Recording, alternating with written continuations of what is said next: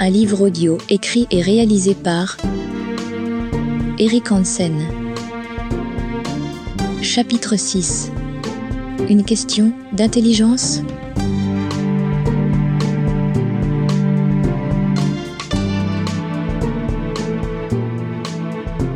Une référence à laquelle ni mon frère, ni ma sœur, ni moi-même n'échappons, se trouve au cœur de toutes les distinctions opérées à notre égard. Celle de l'intelligence. Une intelligence élevée au rang de qualité afin de déterminer notre importance les uns vis-à-vis des autres. Passons sur le fait que la maison contienne un nombre ridicule de livres, composés pour l'essentiel des sélections du mois d'une société de vente par correspondance. L'idée se suffit à elle-même. Mon frère est honoré du titre de littéraire pour son inscription en première année d'université en lettres modernes. Il abandonnera au bout de quelques mois, n'y fichera plus les pieds, mais se proclamera intelligent et imposera le silence aussitôt qu'il ouvrira la bouche. Ma sœur, telle une infante d'Espagne, reçoit l'héritage familial précédemment conservé par un grand-père assureur et un oncle polyglotte de métier qui pratique plus de cinq langues les astres irradient ce que mes géniteurs revendiquent comme une faveur rare, celle de transformer le succès en qualité innée. Dès lors, le concept d'intelligence discriminante ne soulève aucune controverse. Mais dans mon cas, le refrain tourne à l'obsession. Une question rhétorique, formulée dans son acception la plus négative, m'oblige à me justifier quotidiennement de mes faiblesses et à minimiser, voire nier, mes compétences réelles. On me reproche mon aversion pour la lecture, alors que je ne dispose pas, ou très peu, de livres adaptés à mon âge. Les images de ceux relatifs à l'histoire, la biologie, les découvertes, sujets qui me passionnent, ont été épluchés, recopiés et mémorisés jusqu'au dernier pixel douceur de l'ignorance, joie de vivre sans contrainte. Regardez les images, écoutez les chansons. À force de me juger incapable de lire ou écrire quoi que ce soit, mes parents m'épargnent l'effort de m'instruire et m'accordent le droit d'écouter en boucle les livres disques conservés au fil des ans. Je vais vous lire l'histoire Le livre de la jungle, que vous pourrez suivre avec moi dans votre livre vous saurez que le moment est venu de tourner la page lorsque vous entendrez la fée clochette. Elle fera tinter ses petites cloches comme ceci. Aussi curieux que cela puisse paraître, l'arrangement me satisfait et me laisse croire que je resterai ce débile à l'oreille collée contre le haut-parleur de l'électrophone pour le reste de mon existence.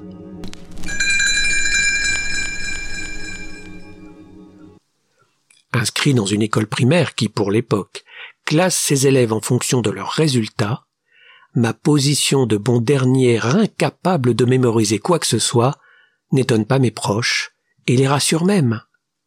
Ils s'indignent, s'offusquent, se lamentent, mais ma réputation d'élève médiocre corrobore leur jugement et nul ne songe à le remettre en question.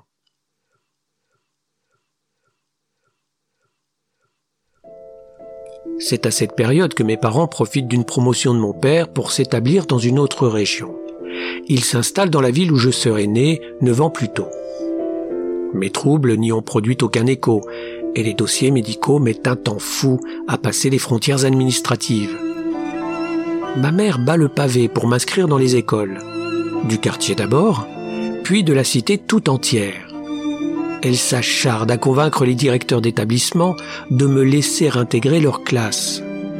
Ses promesses et son insistance n'y changent rien. Mon dossier, troué comme un gruyère, est pourvu de notes lamentables, concluent les discussions. Tous refusent catégoriquement. J'ai fait ce que j'ai pu, mais avec un dossier pareil, aucune école publique ne veut de toi. J'en ai fait des pieds et des mains, tu sais, je les ai même suppliés. Que va-t-on faire de toi, mon Dieu? Comme le divin est de la partie, elle pousse le portail ferré de l'école privée avec la certitude de m'épargner la honte de me voir affecté aux sections pour déficients. Le mot n'est pas prononcé. Pourtant, il plane comme une ombre sur les pages de mon livret.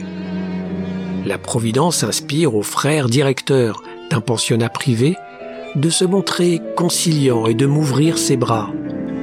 Heureux celui pour qui je ne suis pas une occasion de chute, aurait prononcé le Christ cité par un certain Matthieu qui ne l'aurait jamais rencontré.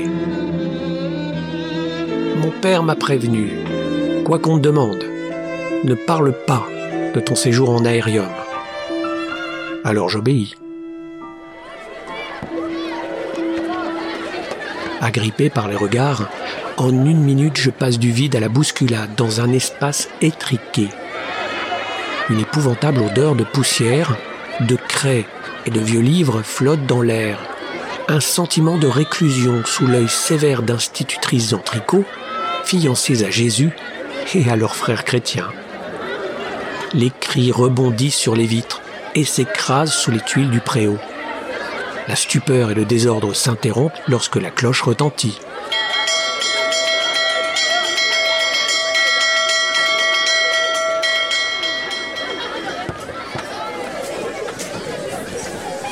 Dans les rangs, des élèves au visage blême, sans émotion. Sur ma table, une pile de manuels, des cahiers, des crayons et des règles de toutes sortes. L'institutrice du cours élémentaire me traite comme un handicapé dont il faut prendre soin pour éviter qu'il ne se casse. Au moment de rédiger mon nom et d'expliquer d'où je viens sur une petite fiche Bristol, elle réalise l'ampleur du travail à accomplir. Je déchiffre les signes de ma propre langue, comme le ferait un élève au sortir de la maternelle. Elle se demande même si je ne me suis pas trompé de classe. En CE2 Comment est-ce possible? Au-dessus du tableau gris, une horloge aux aiguilles tremblantes et une croix pourvue d'une branche de laurier sec. Il y a le bien et le mal qui s'insinuent malgré les portes closes. Nul ne sait encore de quel côté je me trouve.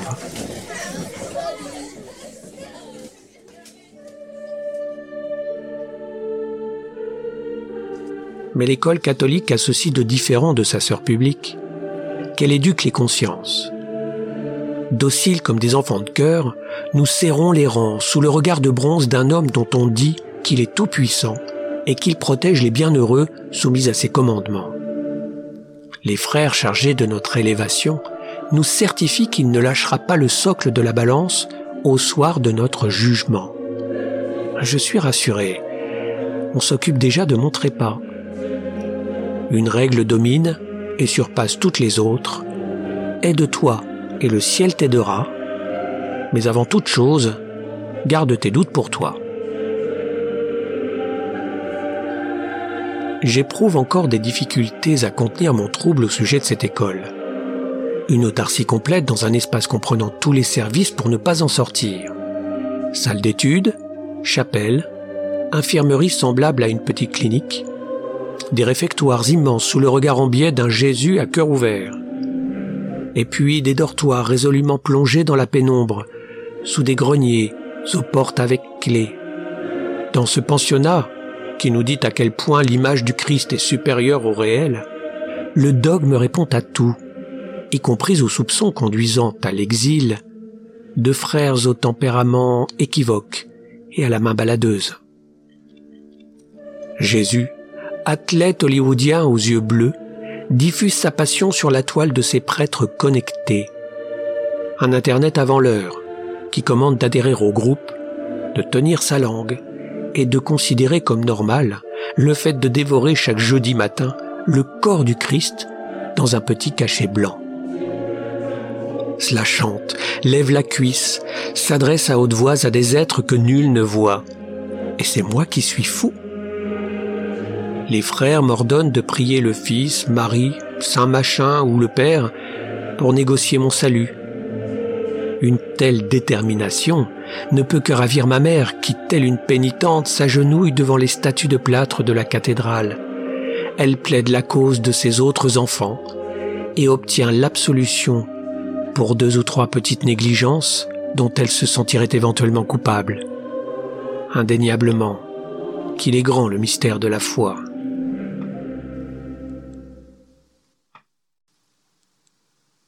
Mais depuis mon retour de maison de santé, mes problèmes ne font qu'empirer.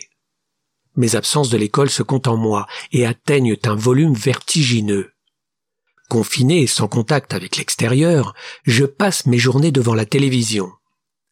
La boîte couleur est ma seule fenêtre sur le monde, et comme je ne retiens que ce que je vois ou entends, mon esprit s'imprègne des programmes des trois chaînes, leurs films ou documentaires.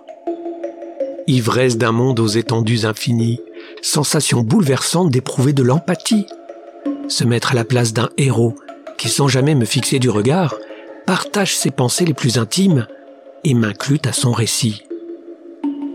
Lorsque le poste s'éteint, je ne suis plus tout à fait le même, sans savoir celui que je suis devenu. Neil Armstrong posant le pied sur la Lune, ou David Bowman découvrant le monolithe dans 2001, Odyssée de l'espace. Permettez-moi de vous répondre en d'autres termes. La série de superordinateurs Carl est la plus perfectionnée que l'on connaisse.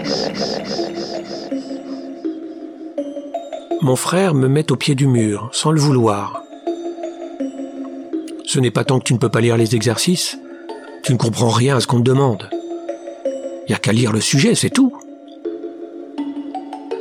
Ces propos violents créent un électrochoc. D'une part, il est le seul à dire tout haut ce que mes parents refusent de formuler. Ensuite, il reconnaît mon aptitude à réaliser une tâche lorsqu'un adulte me lit l'énoncé à haute voix. Mais la colère, les indignations, les menaces n'y changent rien.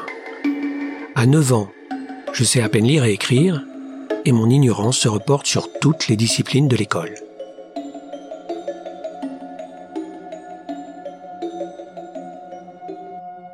En classe, j'abandonne les récréations et me fais dispenser des activités sportives pour me consacrer en solitaire à l'étude des abécédaires et petits albums mis au rebut de la bibliothèque.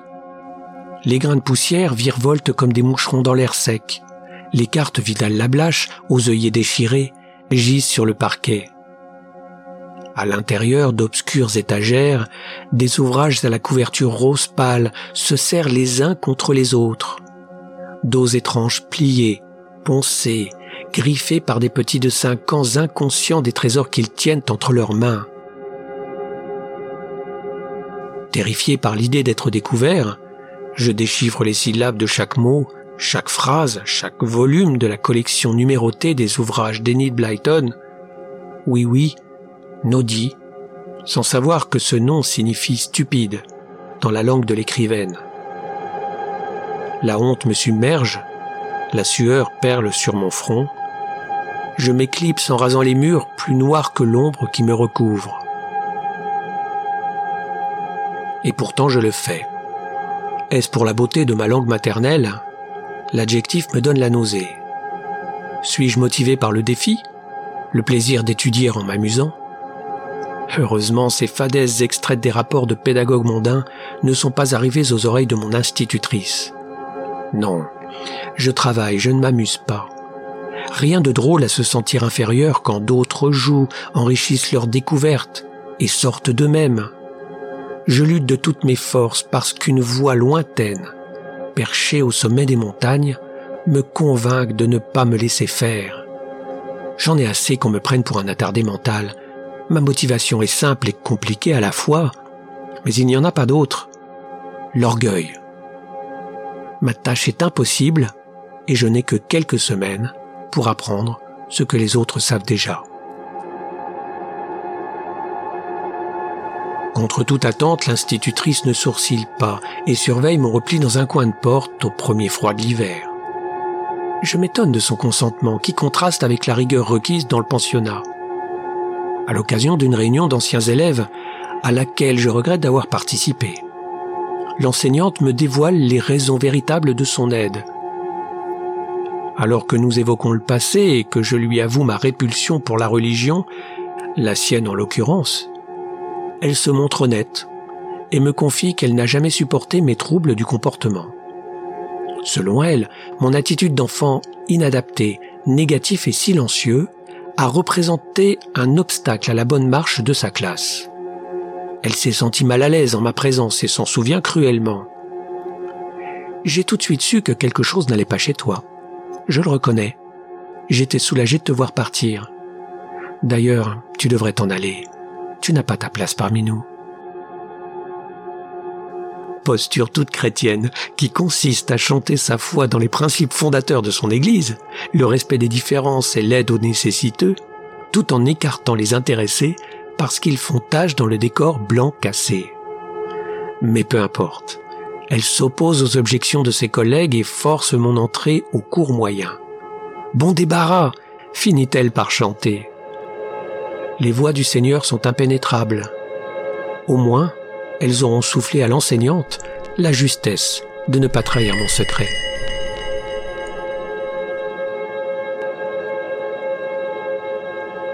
C'est donc l'école, deux ans plus tard, qui dresse le bilan de mes capacités au cours d'une vaste session nationale d'évaluation et d'orientation préalable au dernier conseil de classe.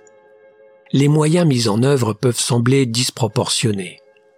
Les musiques qu'ils évoquent résonnent au son des tambours relevés des couleurs. Pourquoi ne pas nous poser simplement la question? Quel choix aurons-nous une fois les résultats publiés? Si l'évaluation consiste à disséquer le contenu de ma tête, ils ne vont pas être déçus. Je ne suis pas idiot, du moins pas comme ils l'entendent. Je me tiens juste en équilibre sur une corde tendue au-dessus du vide. Mon aptitude à revivre à l'infini les événements passés me permet de m'exprimer dans un présent éperdument détaillé. Si j'avais assisté à la bataille d'Azincourt, je serais en mesure, six siècles plus tard, de décrire les étendards des chevaliers de Charles VI tombés sous les flèches des archers anglais. Mais tout le monde s'en fiche. Pour les adultes comme pour mes voisins de classe, mes lubies sont ridicules et mon attitude inquiète. Mon talon tape le sol comme la pointe d'un télégraphe. Mon angoisse d'entrer en relation avec ceux qui m'entourent me rend suspect, comme mes routines sur lesquelles je ne peux rien commencer. D'où provient ce besoin d'ordre, de classement, de rigueur même lorsque tout est en place. Retenir ces mots quand l'esprit se relâche, les pieds de chaise raclent le parquet, les craies crissent sur le tableau, les lumières éclatent. Quels noms vont-ils poser sur ce mal? Quels termes barbares, empruntés au grec ou à l'allemand, emploieront-ils pour m'enfermer entre des murs plus froids et sourds que ceux qui m'isolent déjà? Mon bilan arrive par la poste et tient sur deux pages, pourvu de tableaux et de commentaires. Ma mère est la première à les consulter. Les grilles de résultats se reflètent dans ses lunettes. Admirable symétrie, identique à celle du casque de Dave Bowman, en apesanteur dans les entrailles écarlates de Karl. Je souris, et elle me trouve ridicule. Après tout, je peux bien te le dire, tes résultats ne sont pas si mauvais. Mais... Me suis planté, c'est ça? Non, non, c'est plutôt bon, avec des notes au-dessus de la moyenne mis à part un ou deux problèmes bizarrement formulés. Euh, d'ailleurs, je ne comprends pas ce qu'ils ont voulu dire. Mais ces soucis, je les connais déjà. Enfin bon, rien de nouveau. Tu parles de quoi? Ils ont trouvé quelque chose? Un conseiller désigné par l'école la rassure, mais ne cache pas sa perplexité. J'ai omis, ou bien n'a pas su répondre, au tiers des questions. En revanche, ma note finale est supérieure à la moyenne chance ou capacités inexplorées. Pour lui, c'est une bonne surprise. Pour les frères et mon institutrice, un embarras transformé en soupçon. Mon inscription dans la classe dite des bons est proclamée sous réserve de confirmer mes aptitudes, de me plier aux lois du groupe et de me montrer moins hostile à l'égard des enseignants de l'école. Ma mère sait comme moi que la greffe ne prendra pas. Ses paupières se baissent, à la manière de celle d'un condamné à l'énoncé de sa sentence. Silence terrible. Espoir déçu. Mais lesquels? Dans un monde qui se veut rationnel, où tout est quantifié sous peine de ne pas exister, l'intelligence fait figure d'anecdote. Indice, poids, mesure, quotient, qui suis-je, sauf ces chiffres pourvus de commentaires laconiques Sous des tableaux au titre psychotechnique, mes résultats s'affichent et distribuent leurs bons points. Des capacités, mais... Le mot annule ce qu'il précède, parce que la guerre continue, contre moi-même et contre les autres. Le bien provient de la chance, du Créateur ou de ses saints. Le mal que je porte est l'expression de ma nature à tordre. Et puis, si je n'ai pas de nom, je m'en trouverai un qui correspond à ce que je suis. Dorénavant, je m'appellerai Hansen. Voilà un nom qui sonne bien.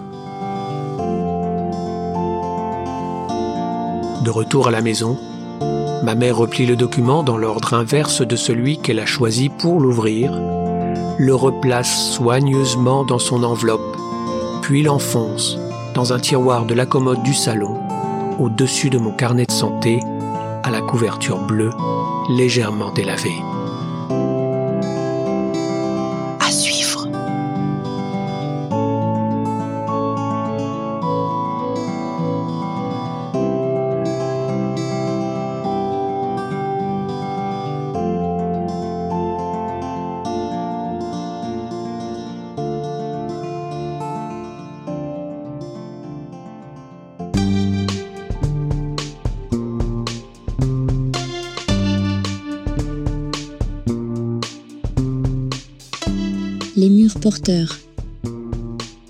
Un livre audio écrit et réalisé par Eric Hansen.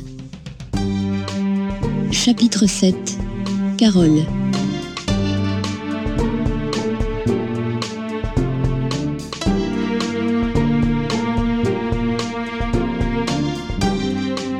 Les silences confortent le déni dans un ballet où chacun va qu'à ses occupations, évite de croiser les autres et se garde de répondre aux provocations. Nous nous côtoyons sans nous fréquenter, nous retranchons derrière nos dernières paroles et n'en sortons que pour entendre des consignes sèches. Tiens-toi droit, range ta chambre, tais-toi. Toutes les familles ont leur gimmick, ces petites phrases innocentes, joyeuses ou assassines qui règlent leur compte aux enfants qui s'emportent. Il en est une que j'ai entendue au moment de mon adolescence. Je la franchis à travers des portes à demi fermées. Mes retards ne sont pas seulement scolaires, mais j'y reviendrai plus tard. Car une expression tombe comme la lame d'une guillotine aussitôt que je m'aventure à questionner sur mes séjours en maison de santé. Si t'es pas content, t'as qu'à aller voir ailleurs comment ça se passe.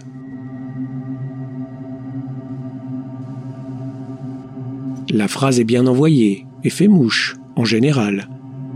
Depuis plusieurs mois, je ne pense qu'à cela, mais comment faire? Sujette à toutes sortes de maladies traitées au compte-gouttes, je me sens trop faible pour songer à m'échapper. Je passe des semaines et des mois enfermé dans ma chambre et n'en sors que pour recevoir les cahiers de leçons à recopier de mes camarades de classe. Et comme je ne réponds pas, ma mère enfonce le clou dans l'énoncé, la voix basse et rageuse, des charges pour lesquelles elle me condamne, de la débilité mentale au manque d'hygiène, en passant par tout le mal que je pense des autres. Le hasard, entre les mains d'un personnage non encore rencontré, mais qui fait partie de l'entourage proche de ma mère, va changer la donne.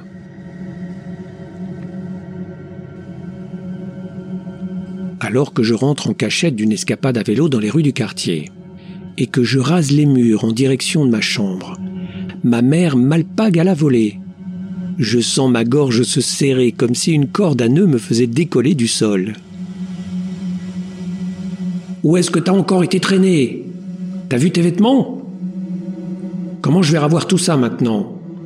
Je t'ai dit de ne pas manger les fruits du cimetière. On ne sait pas dans quoi ils ont trempé. J'en ai mangé un peu seulement. Mais j'ai mal à la tête. Va te coucher si t'es malade. Si lundi ça ne va pas mieux, on passera chez le médecin. Peut-être ne pourras-tu pas reprendre l'école finalement. Bon, en attendant, il faut que tu sois mise au courant. Ton oncle et tes cousins nous rendent visite demain. Et puis il y aura Carole.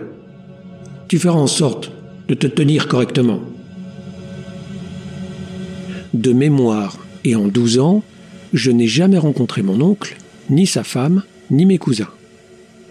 Ma mère prend soin de mesurer ses paroles et interrompt ses phrases au moment d'évoquer Carole.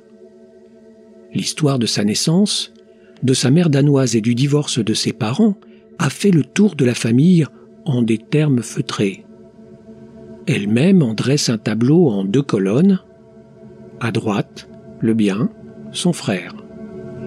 Il a conçu de beaux enfants, de vrais Scandinaves. Elle y établit la liste de leurs qualités marquées de rigueur germanique et de subtilité française, devant lesquelles elle s'incline avec envie. Une santé remarquable, une blondeur typique et l'excellence scolaire avec une soif insatiable de réussite. Dans l'autre partie du cadre, leur mère et sa fille, enfant polyhandicapé qui peut à peine marcher et que l'on nourrit à la petite cuillère. Descriptif qui l'accompagne suffit à la classer dans la catégorie des êtres dont on ne parle pas. Triste morale, qui encourage à montrer tout le mal que l'on pense des autres parce qu'on se satisfait du bien qu'on prétend représenter. L'oncle, donc, est l'aîné, avec une très importante différence d'âge. Sa sœur ne lui cache pas son admiration et le décrit comme un gaillard élégant, à l'intelligence affûtée, en dépit de certaines idées farfelues, bercées de philosophies occultes et d'ésotérisme. Elle le voit comme un génie, un messie ou son premier apôtre dont il porte le prénom. Elle ajoute alors Tu vas pouvoir le rencontrer, comme pour me dire Apprête-toi à assister à un miracle.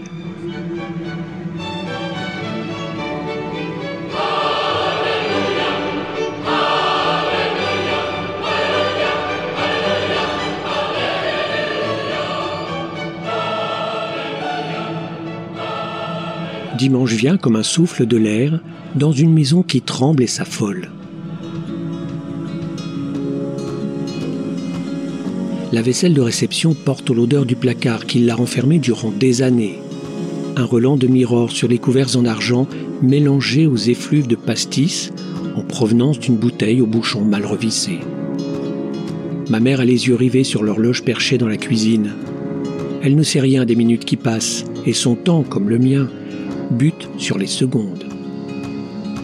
Elle rédige la liste des tâches à effectuer, un procédé que j'ai repris à mon compte pour l'apaisement qu'il me procure. Il en résulte, chez elle comme chez moi, une très grande lenteur appuyée par des mises en route qui prennent autant de temps que les tâches à réaliser. Je n'ai jamais compris pourquoi elle m'ordonne, y compris sur le ton de la plaisanterie, de me hâter. Dépêche-toi, travaille plus vite, me répète-t-elle constamment, alors qu'elle sait combien de ces injonctions sont inutiles à réduire les routines. De son côté, mon père fulmine, le nez collé sur sa montre. Il est le beau-frère type, qui ne supporte pas d'être une pièce rapportée. Il est le guide des restaurants pour commerciaux, le receveur des notes de frais qu'on transmette à la comptabilité. Il n'a pas d'opinion, sauf celle des autres qu'il cite à l'attention des gens de l'extérieur, ses clients ou collègues. Pour le qualifier, il n'y a pas de nom, même pas un adjectif. Il faudrait lui inventer un verbe. Deux intellectuels assis vont moins loin qu'une brute qui marche. Mais il trépigne, vire à droite et à gauche, s'exaspère pour un rien tout en faisant semblant d'être calme.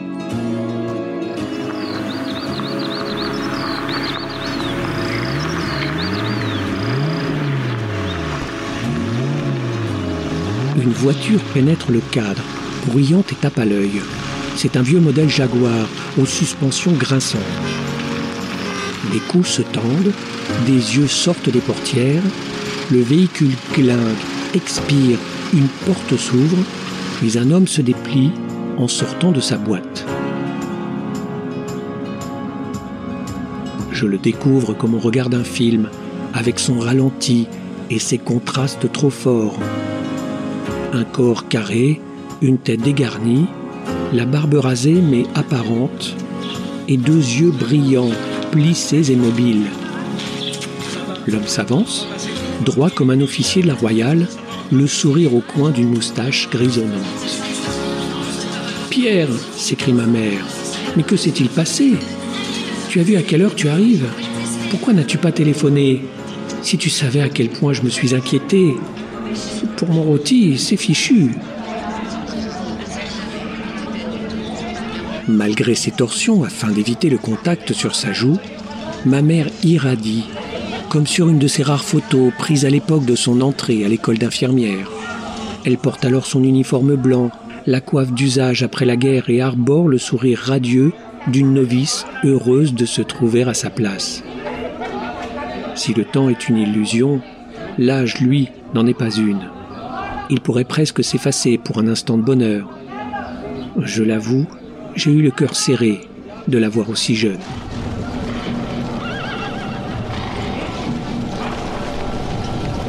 Pierre, en revanche, contient un branle-bas qui rappelle l'invasion des hordes mongoles.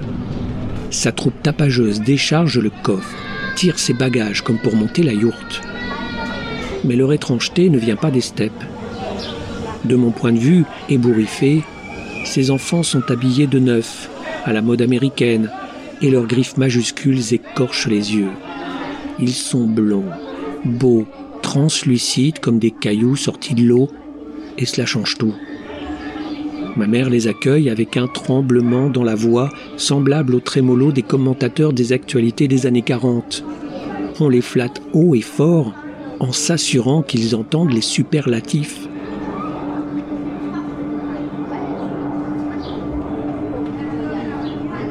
Mais une de ses filles se distingue. Elle est enfoncée dans un fauteuil à l'assise anormalement large et à la mécanique tout en roue et engrenage. Elle s'en soulève péniblement, puis gesticule comme un pantin désarticulé. Elle montre ses efforts, expose ses progrès. Son père lui prend la main comme on fait entrer une ballerine pendant que le fils aîné passe les sacs qui assurent l'intendance. Voilà donc les points de suspension accolés à la description de ma mère Cela fait longtemps que je voulais te rendre visite. Mais tu sais, les distances, le divorce aussi, je peux enfin visiter ton Versailles avec toutes tes babioles de collection. Tu as toujours tes manies solitaires Mais Pierre gère, transbahute, fait rouler le fauteuil entre les meubles du salon étroit. Nous sommes bien ici, proches de tout et à l'écart de la cohue du centre-ville. J'ai fait refaire l'intérieur à mon idée. Cela se voit, dit-il en riant. Des lithographies, des tableaux, des meubles anciens, toutes ces belles choses proviennent des salles des ventes, non?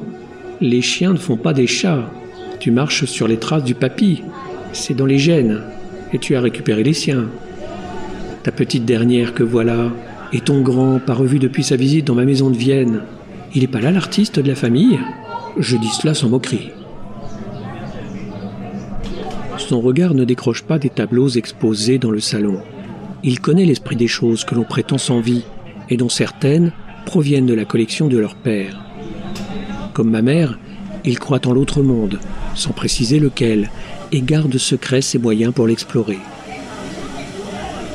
Il y a tant de choses dont on devrait parler, tu ne penses pas? Aux dernières nouvelles, papa n'allait pas fort. Il lui arrive de confondre les prénoms, qui sait ce qu'il faudra faire le jour où il ira mal Pierre, je veux bien en discuter, mais pour le moment il a encore toute sa tête. La dernière fois que je lui ai parlé, il m'a semblé très bien, sans signes inquiétants. Excuse-moi, mais serais-tu capable de définir ce que tu nommes des signes inquiétants? Ma mère se renfrogne, boude comme une petite fille qui vient de subir une réprimande. Elle profite du service pour s'éloigner avec l'air occupé. Elle renifle la vieille bouteille de Porto aux relents acides. Depuis combien de temps se trouve-t-elle là? Une odeur de bistrot en terrasse, de cacahuètes salées et d'olives se répand dans toute la maison. Carole ne supporte pas le mélange. Elle s'arc-boute dans sa chaise et râle à s'en arracher la gorge. Je suis un peu déçu de ne pas revoir ton grand-fils. Il te ressemble, c'est saisissant. La dernière fois qu'il est venu chez moi pour les vacances, il était jeune, 16 ou 17 ans, je crois. Un gentil garçon. Que fait-il maintenant? Toujours en vadrouille avec sa guitare sur le dos? Il vaut mieux faire envie que pitié, comme on dit. Il aurait pu tomber plus mal, répond ma mère en souriant. Mais quand il aura besoin de nous, il nous appellera. De toute façon, si mon fils a un problème, je le sentirai. C'est mon instinct de mère. Il ne m'a jamais trompé. Leurs allusions sont des pointillés qui mènent à des croix tracées sur une carte. Mon frère visite son oncle chez lui, dans la région de Vienne, avec les encouragements de ma mère sur un itinéraire que l'on voudrait initiatique. Le lieu me rappelle Saint-Gervais et sa maison pour enfants aux troubles sévères. Ignore-t-il que j'y suis enfermé depuis trois mois, alors que je n'ai pas encore six ans? Pendant que j'épingle des cartes postales sur le mur du dortoir, l'instinct maternel de ma mère l'alerte-t-elle de ma détresse? Je la dévisage, m'accroche à ses yeux noirs comme à un rocher. Elle se détourne et débarrasse un plat vide. Carole roule ses yeux globuleux, gigote et fait tanguer sa chaise d'avant en arrière. Elle racle des mots accrochés à sa bouche comme ses filets de salive. Il fait chaud et pourtant l'air est glacé. La lumière perce ses yeux aux pupilles dilatées. Silencieusement, je m'approche des arcs du fauteuil et dans l'oreille de Carole glissent ces quelques mots. Quelquefois tu rigoles, je le sais. J'aime bien ta tête bancale et tes bras tordus. Mais qu'est-ce que mon malheur à côté du tien? J'ai honte de me plaindre et pourtant c'est plus fort que tout. Je ne vais pas bien.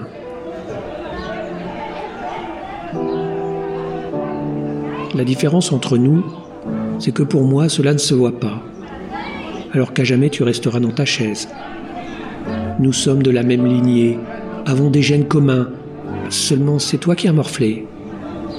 Je sais qu'on ne se reverra jamais, et que tu m'oublieras, alors que toi, Carole, tu resteras dans un coin de ma mémoire. M'accorderais-tu une faveur? Ce n'est pas grand-chose, et on ne te le reprochera pas. Mais fiche le bordel, rien qu'un peu. Je désire tant savoir ce que leur masque cache. Tu n'en portes pas, et ta tête me plaît comme elle est. Dans 40 ans, je me souviendrai de toi, je te le promets. La fillette me sourit. Ses yeux se plissent et sa bouche s'écarte, montrant ses dents aussi blanches que le sarrau du dentiste. Elle lutte contre ses propres muscles et se cabre brutalement. L'éclat devient brisure. Sa carapace se fend en deux. Arrête hurle son père. Ça suffit maintenant.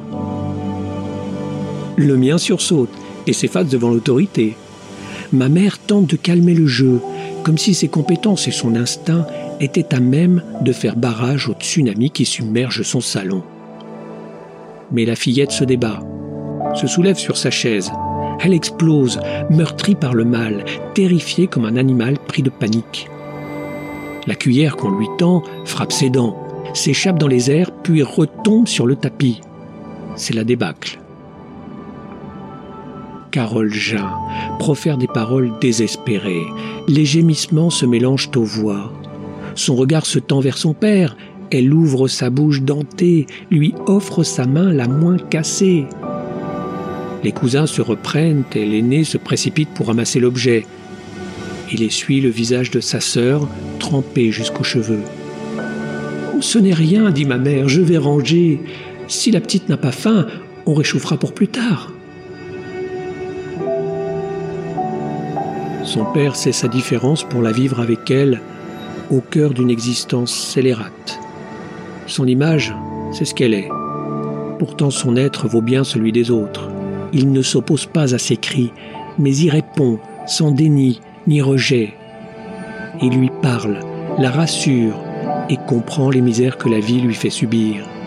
Finalement, qu'est-ce qu'une tâche sur un tapis à côté de l'incommensurable injustice dont ils sont les victimes et contre laquelle ni la nature ni la science ne peuvent rien? Pierre se penche alors sur sa fille, la regarde avec bienveillance comme pour lui dire ⁇ Ce n'est pas grave, ce n'est qu'une petite cuillère ⁇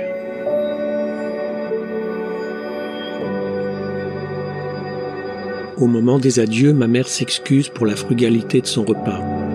Elle distribue des gâteaux aux enfants pour combler leur appétit d'oiseau.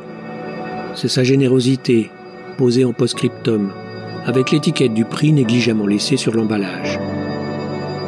Mais ses vraies pensées sont ailleurs, au ras du sol entre les fibres de laine maculées de sauce de flageolet. Les inquiétudes de façade, ces bons sentiments dépourvus de la moindre expérience, s'évanouissent aussitôt que les intrus sortent de sa maison. Jamais ma mère n'a regardé sa nièce en fauteuil et s'est abstenue de la toucher au prétexte qu'il faut laisser ceux qui savent s'en occuper. Témoin immobile de sa soliloquie apeurée, j'envisage son absence de compassion avec la certitude qu'elle aussi n'éprouve aucune empathie. Pierre a bien du mérite, mais c'est comme ça. On n'y peut rien.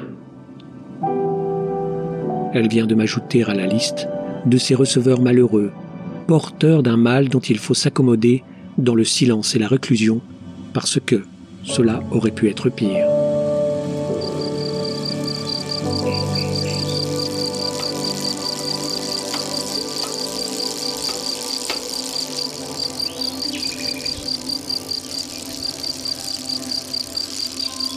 Alors je m'enfuis. Pour la dernière fois, je saisis mon vélo, file à travers les rues du quartier. Sous le soleil qui se baisse, je déboule derrière la crèche, dépasse les préfabriqués des CPPN. Les passants se fichent quand je leur coupe la route. La vieille qui traîne son cabas, l'équipe de hand qui rentre d'un tournoi, la fille du contremaître de la sucrerie dont je devine les seins sous son pull à col roulé. En suivant la départementale, je sors de la ville et m'arrête au cimetière, ultime étape de mon échappée belle. Recouverte par les herbes sauvages, les stèles s'allongent comme des transats sur la promenade d'un navire fantôme. Les morts sont contents et observent le paysage. Face à eux, les champs blancs aux sillons creusés dans la marne, les rangées de vignes en floraison, un désert de lignes et de rectangles, et le chant des sauterelles pour les distraire. La brise tienne me fait oublier ma faim et je colle mes fesses osseuses sur le parterre calcaire. Des mûriers et des framboisiers sauvages croissent sous le soleil. Je tends le bras, les épines se plantent dans ma main. La poussière blanche me couvre de la tête aux pieds. Je voudrais ressembler à Ours des montagnes, l'Indien contraire du film Little Big Man. Et comme peau de la vieille hutte, le vieux chef de la tribu Cheyenne, je m'exclame, le nez vers les nuages. C'est un beau jour pour mourir. Merci de m'avoir fait un être humain. Merci de m'avoir À suivre. fait devenir un guerrier.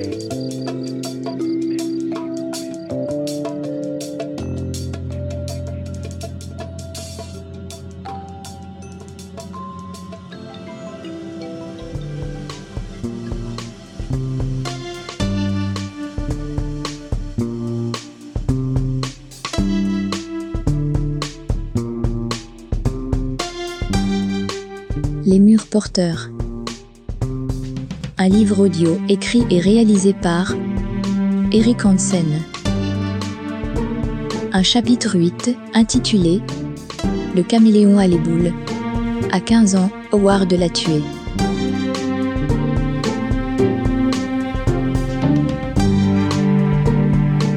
Alors que je retourne en classe après des semaines d'absence, pour la plupart injustifiées, une enseignante de mon lycée compare mes facultés d'adaptation au mimétisme du caméléon. Sa mine trahit son dégoût pour l'animal à sang-froid. Si durant mon enfance ma maigreur me fait passer pour une araignée hideuse, j'acquiers avec le temps le statut de reptile fainéant et à température variable dont il faut se méfier. Au demeurant, la petite bête est une merveille de la nature, qui lorsqu'elle renonce à son camouflage et change d'aspect, s'expose au regard des prédateurs. Je me souviens de cette phrase extraite du livre Le Messie de Dune de Frank Herbert. Le caméléon croira toujours qu'il suffit de changer de forme pour échapper à tout. Je m'apprête à en faire la douloureuse expérience. Car mes symptômes altèrent ma perception du temps comme celle de mon propre état. À 6 ans, je ne ressens aucune correspondance entre mon âge et les indications fournies par mon acte de naissance. À 15 ans, le phénomène empire, à l'épreuve du contact du monde. Je récite mon nom et mon prénom, avec la conviction qu'ils appartiennent à un autre. Ma naissance représente l'aboutissement d'un processus technique, incompréhensible et sans signification. Mes géniteurs confirment que je suis né, sans me préciser s'ils m'ont donné la vie, ni pourquoi ils l'ont fait. À croire que je sors du néant, ou bien de la clinique d'une ville dans laquelle ils ne vivent pas. Pour me raisonner, je ne dispose que d'un carnet de santé, d'une photographie. L'objet me représente en monstre ligoté dans un linge blanc, le visage tuméfié et gras. Ma mère me secoue pour me faire taire. Le flou de l'image en témoigne. Bras agités, visage apeuré, elle me comprime en position de me nourrir, mais ne le fait pas. Rien n'identifie cette larve hirsute, pas même un bracelet de naissance que la plupart des familles conservent dans un tiroir ou une boîte en carton. Lorsque je demande où le vestige se trouve, on ne me répond pas. J'en viens même à me demander si les non-dits de ma mère ne cachent pas un acte coupable. Je m'imagine enfant adultérin, mes mains agrippent les grilles d'un orphelinat en attente d'une famille compatissante, des morceaux de mémoire éclatés, et un sentiment d'abandon vif comme une saignée. Les mots restent en suspens jusqu'à ce que ma mère produise l'unique attestation de ma naissance. Tu poussais de tels cris et tu étais tellement laid, les infirmières ne savaient pas comment te prendre. Mes parents me veulent idiot et sans estime de soi. Je renonce à toute importance. Mes amis me voient impulsif et intransigeant. J'entretiens les conflits et me fais rejeter. Les filles s'interrogent, s'inquiètent et se détournent. J'envie les anses des garçons de mon âge, leur séduction tout en regards, gestes tendres et paroles sucrées. Mes serments se perdent, les gestes ne suivent pas, la fille s'en va.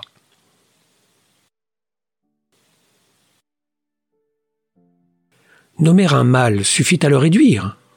Peu importe que le terme soit grec, latin ou allemand. Mais dans son salon, immobile et calme, ma mère soliloque. Elle refait le monde avec son langage propre et ses humeurs contrariées. Elle s'accompagne d'êtres absents qui lui répondent Mais pourquoi la blâmer? En ce moment, ne fais-je pas la même chose?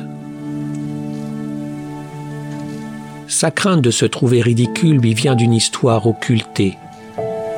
Elle se croit trop bête pour apprendre, du moins c'est ce qu'on lui fait croire. Honteuse, elle étudie en cachette, s'interrompt et rougit aussitôt qu'un importun la surprend. Lunettes sur le nez, elle commente les classiques de Madame Bovary ou Rougon-Macquart, feuillette un prix Goncourt dont elle trouve les phrases trop longues et les sujets compliqués. Elle apprécie les nouvelles de Maupassant, aime le cinéma de Claude Sautet, fredonne les airs de Bizet chantés par la Calas. Elle croit à l'émancipation des femmes, telle qu'en parle Mémie Grégoire, et dévore les livres de Françoise Dolto. L'enfant est une personne, pourvu qu'il soit sa fille concerts, dramatiques radiophoniques, biographies et conférences transforment son salon en auditorium de Radio France. Elle sourit quand elle découvre une idée nouvelle, puis verse une larme au monologue final de Cyrano. Molière a du génie, et Christian était beau. Je l'ai vu, je peux en témoigner. Dans ces moments de ravissement, ma mère redevient humaine.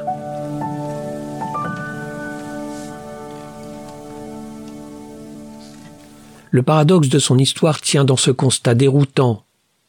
Elle n'apparaît pas, ou si peu, sur les photographies de famille.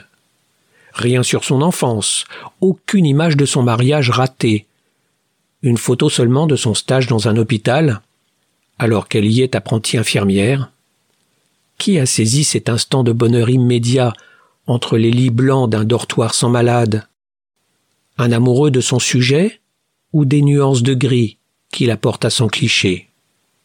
L'appareil saisit l'instantané d'une vie, mais ne dévoile rien de ce qui se déroule une fois le diaphragme refermé. Ma mère conserve la photo dans un album solide aux pages cartonnées. Le papier jauni, le celluloïde craque. Le passé vit encore, mais sans elle. Comment révéler, même sans dénoncer l'apathie noircie d'intentions toxiques, de cette femme à l'apparence si vulnérable? Son acuité se joue des attentions bienveillantes de ses proches auprès desquels elle exagère sa candeur, son humilité et son dévouement à son prochain. On lui donnerait le bon Dieu sans confession. D'ailleurs, que se reprocherait-elle? D'un coup de tête, elle libère ses dénégations dans un tourbillon de regrets puis d'accusations noyées dans les cris et les reproches. Sa rancune remonte d'un puits sans fond et n'en finit pas de se déverser. Je suis là, c'est moi qui prends, le temps ne compte pas, cela dure des heures. Qui me croira? Nos relations ne supportent plus la moindre forme verbale et se contentent de soupirs, comme ce jour de la sortie en librairie du livre de Ward Buten. Quand j'avais cinq ans, je m'ai tué. Le sujet la concerne inévitablement. Telle une barque bondée, elle bascule, tangue, et s'éprend du petit garçon Gilles, huit ans trois quarts, interné pour des actes qu'on ne nomme pas et qui la laisse sur sa faim. Trop d'émotion tue l'émotion. À ce point, on frise le carnage. Elle déborde, verse, un flot la submerge. Elle en offre un exemplaire à sa fille, une occasion inespérée de démontrer à son unique progéniture qu'en faire des tonnes, s'indigner de l'indifférence des autres et pleurer sur le sort d'êtres virtuels contribue à nous rendre légitimes dans le camp du bien. Cache ça, faut pas qu'il tombe dessus. Mais l'angoisse commande ses actions. La vérité, la réalité, la justice lui font redouter le pire. Messe basse, colère sans mobile. Les mises en garde préviennent mes entrées et protègent un secret que je ne comprends pas. Certes, ces craintes ne s'appuient pas seulement sur les mots transcrits par Howard Buten. Cela serait trop simple et la facilité n'entre pas dans ces critères. Gilles est interné pour s'être mal comporté. Se sentir coupable, c'est être juste avec soi-même. Mais le drame porte sur un malentendu. Ses peurs, ses joies, ses colères, ses retards de langage s'arrondissent sous les coups de rabot des bons sentiments, non pas de la part de l'auteur qui assume ses points de vue, mais dans la bouche des jurés du procès en train de se monter. Elle recourt à un faisceau d'indices recueillis à partir de ce qu'elle sait des soins prodigués en maison de santé, mon cauchemar de ne percevoir aucune émotion une base transcrite en grille de lecture, ma dénutrition et mes troubles y sont accessoires et font figure d'anecdote.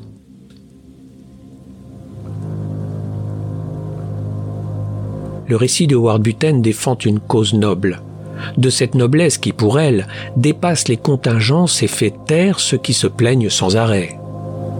Ma mère compare ma différence à celle d'un être de papier. L'enfant de fiction se substitue au réel. Son autisme devient vertu, sa détresse, sa qualité. Alors qu'il découvre la mort à travers les images du journal télévisé, je me rabaisse à la surmonter devant une assiette vide. Gilbert, innocent à l'âme brisée, multiplie les maladresses de langage, sans lesquelles la lectrice pourrait croire que ses propos sont faux. Et puis les critiques sont élogieuses, les vérités qu'elles soutiennent ne peuvent être remises en cause.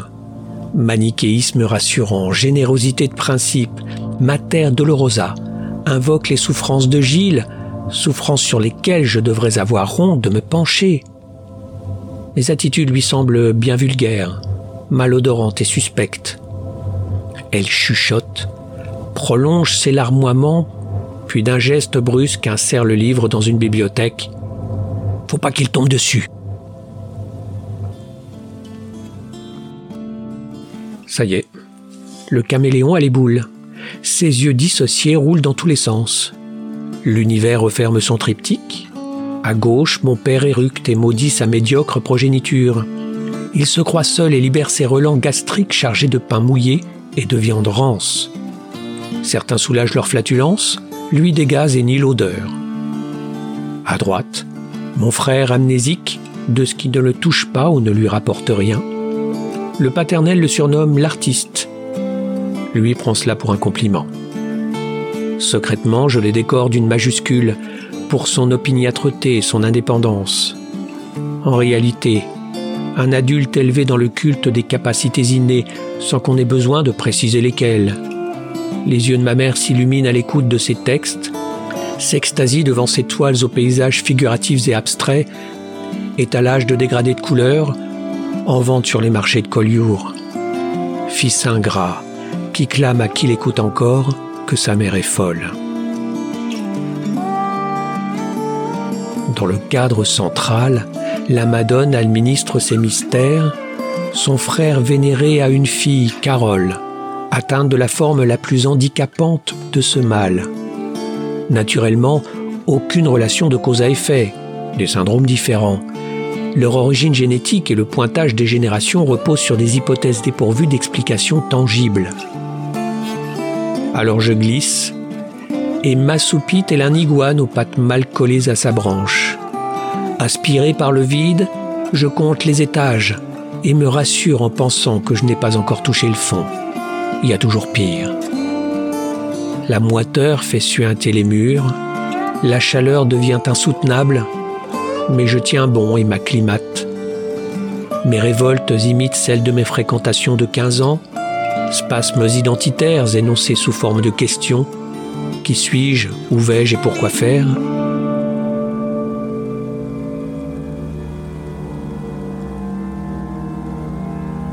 Je ne suis pas tel qu'on me voit, parce que mon être, le véritable, a disparu derrière sa vitre sans teint. Voilà la rançon d'un mal dont on commence à dire qu'il forme un syndrome.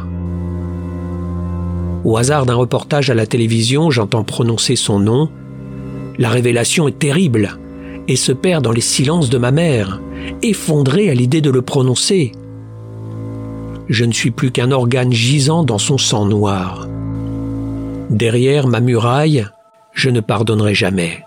Et tant pis pour ce que je m'apprête à faire.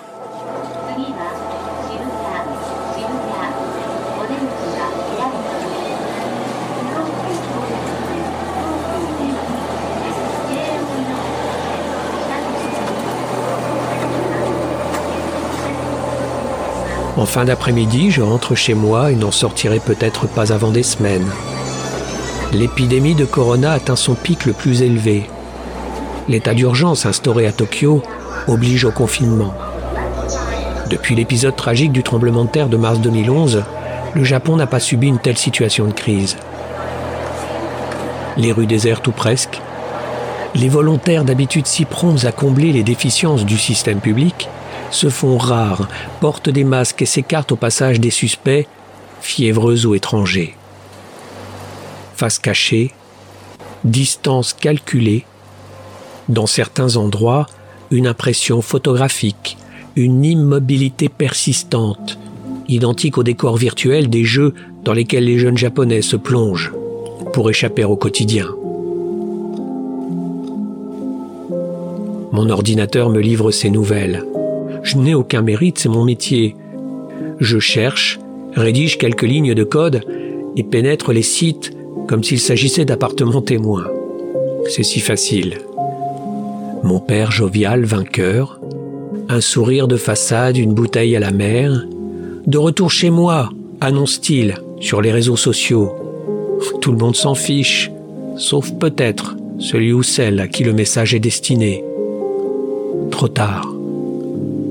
Ma mère pâle, effacée, emportée par un mouvement qui la dépasse. L'œil brillant, mais le regard absent, passif, le corps qui ne suit plus. Son masque autrefois distinct s'est mélangé à ses chairs, sa face lisse l'a emporté, inerte, naturellement. Elle est si blanche. Vingt et un ans que nous ne nous sommes pas parlé, une éternité pour mon père sur le déclin, une seconde pour ma mère et moi. Le syndrome découpe le temps et le compresse, mais les corps souffrent. À ses côtés, ma sœur dominatrice est tendue, sourire prédateur aux lèvres pincées. La dureté de son regard, percé de pupilles noires et fixes, crève l'image. L'instant n'a lieu qu'une fois et ne se reproduira plus pour elle aussi, il est trop tard. Le caméléon à les boules, à 15 ans, Howard l'a tué.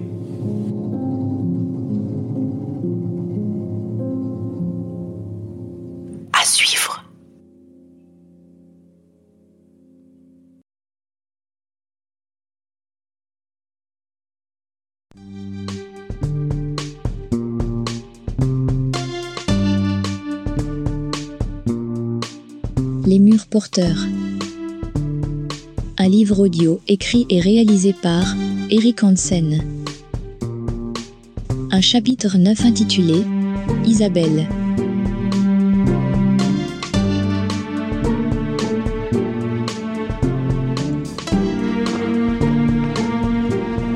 Mes pas résonnent dans la cage d'escalier ouverte sur l'extérieur. Dehors, le soleil décline et l'air doux transporte ses odeurs d'herbes coupées. Cycle immuable. Tous les ans au printemps, les tondeuses à moteur mélangent leur vapeur d'essence au parfum frais du gazon humide. Je n'ai pas mis plus de quelques minutes pour trouver l'adresse, notée dans le creux de ma main. Une surprise, tellement mes égarements sont nombreux. Je réfléchis, emprunte un raccourci, puis doute. Se perdre à ce point, on n'a jamais vu cela. Je me suis repéré au son d'une musique sourde, qui résonne depuis le rez-de-chaussée jusqu'au palier de l'appartement devant lequel j'hésite et attends. Sous mes pieds, un paillasson propre. À côté, une petite plante tournée vers la lumière. Mais derrière la porte, des rires, des cris, des bruits de verre qui s'entrechoquent. Mon bras hésite, mon doigt posé sur la sonnette ne bouge pas. Mon cerveau se bloque, éteint ses feux d'alarme. Laisse tomber. Trop de monde là-dedans. Si je suis venu, c'est pour elle. Je vais me faire jeter, c'est sûr.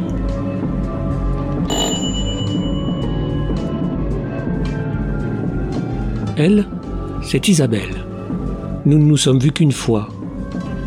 Yves, un ami commun, nous a présenté et j'ai rendez-vous chez elle ce soir. D'habitude, ma séduction repose sur des stratégies napoléoniennes. La fille ne comprend pas ce qui lui arrive et naturellement me repousse. Aucune diplomatie, des réactions d'hommes de Néandertal, avec des regrets gravés à jamais dans le marbre. Un après-midi, je croise Yves au retour de mes cours à l'université. Je le surprends à déambuler sur le parking de ma résidence à la recherche de l'adresse d'un appartement à visiter. Nos liens se sont dissous au moment de ma rupture avec une fille quelconque, mais avec laquelle j'ai cru faire ma vie. Ce qu'on peut être bête à 20 ans. Elle m'a quitté pour un mal alpha, copycat taiseux de Conan le barbare, pardon, Arnold Schwarzenegger, qui fait de la formule de Nietzsche Ce qui ne me détruit pas me rend plus fort, sa prière du matin devant son petit café au lait. L'ai-je connue souriante, triste ou inquiète? A-t-elle soupiré sous mes caresses ou formulé de virulents reproches C'est fou ce qu'une armoire peut sembler large lorsqu'elle est vide. Les commodes s'ouvrent plus facilement quand les petites culottes ne sont pas coincées dans les coulisses des tiroirs. Mes quatre murs se transforment en appartements témoins où des filles de passage se demandent pourquoi je mets tant de temps à les déshabiller. Aux yeux de toutes, je sombre avec la lenteur d'un bateau à la coque percée parce qu'il est normal de le vivre comme cela et que la mélancolie fait partie du registre des émotions les plus attendrissantes. Alors pourquoi la claque est-elle aussi violente et rougit les endroits marqués des précédents coups? Yves n'est pas de ces faux amis qui se délectent du malheur des autres. Yves est un terrien, né de la terre qui le nourrit. Pour lui, ses racines sont plus importantes que ceux qui les foulent. Fils d'agriculteur, c'est un paysan reconverti dans la biochimie. Il m'apprend qu'il vient d'être recruté en tant que testeur chez un fabricant de pesticides, une boîte américaine qui fait passer Skynet pour le jardinier de l'Éden. Chaque matin, il va à la rencontre de ses amis exploitants auxquels il propose avec de la boue sous les ongles ses cocktails à base de phosphate et de glyphosate. Scientifique, champion d'échecs et amoureux de la logique, c'est un geek avant l'heure qui ne connaît que la formule de ce qu'il vend et refuse de voir le monstre qui pousse sous ses pieds. Mais après tout, je suis un citadin, adepte des cimetières, et je ne connais rien de la terre qui les recouvre. Le vide de mon existence lui saute aux yeux et il décide de m'aider à remonter la pente. A-t-on besoin de négocier avec le hasard pour provoquer le destin? Vraiment, je n'ai jamais vu quelqu'un d'aussi mal, insiste-t-il. Suis-moi, je vais te présenter des gens.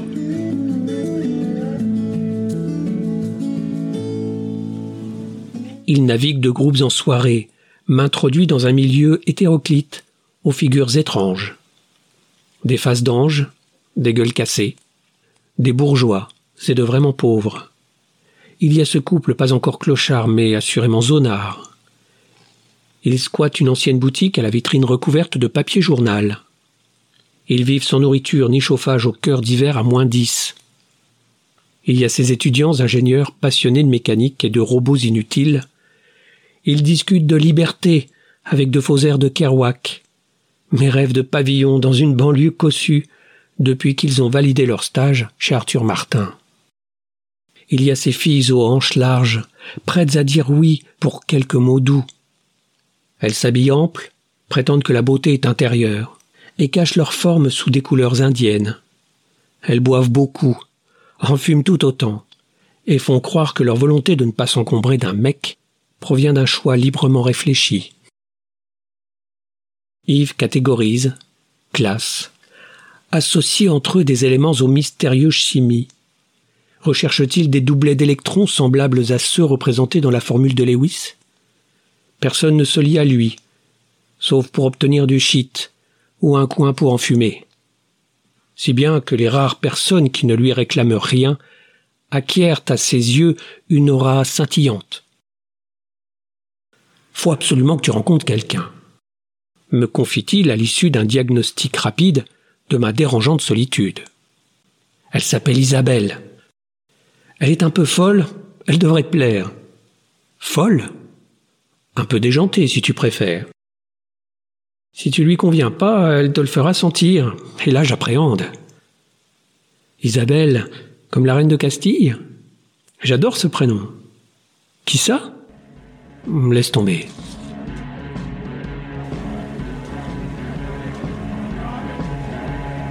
Isabelle, resplendissante, me reçoit, mais elle n'est pas seule. Le vacarme est assourdissant. Les murs vibrent au son des basses et des voix qui repoussent le plafond. La chaleur est étouffante. Une sueur froide coule le long de ma colonne et colle mes vêtements. La pièce est simplement meublée d'une table sur laquelle une chaîne diffuse bruyamment de la musique. Une lampe de chevet posée sur le sol diffuse une lumière tamisée qui illumine les corps sans éclairer les visages. Les verres vides teintent et se remplissent au passage de la maîtresse de maison. Elle flotte entre les groupes, petite et légère à la fois. Les invités aux traits diffus s'agitent et crient dans un nuage de tabac et les vapeurs d'alcool. Rires et coups de sang, discussions sérieuses et délires de mecs bourrés. Les uns tanguent pendant que les autres résistent et les retiennent. Isabelle ne me voit pas, ou plutôt m'ignore. Je ris à contretemps, n'a rien à raconter et ne connais aucun des convives. Transparent, je deviens bientôt livide. Alors je bois, pour oublier que je ne bois pas.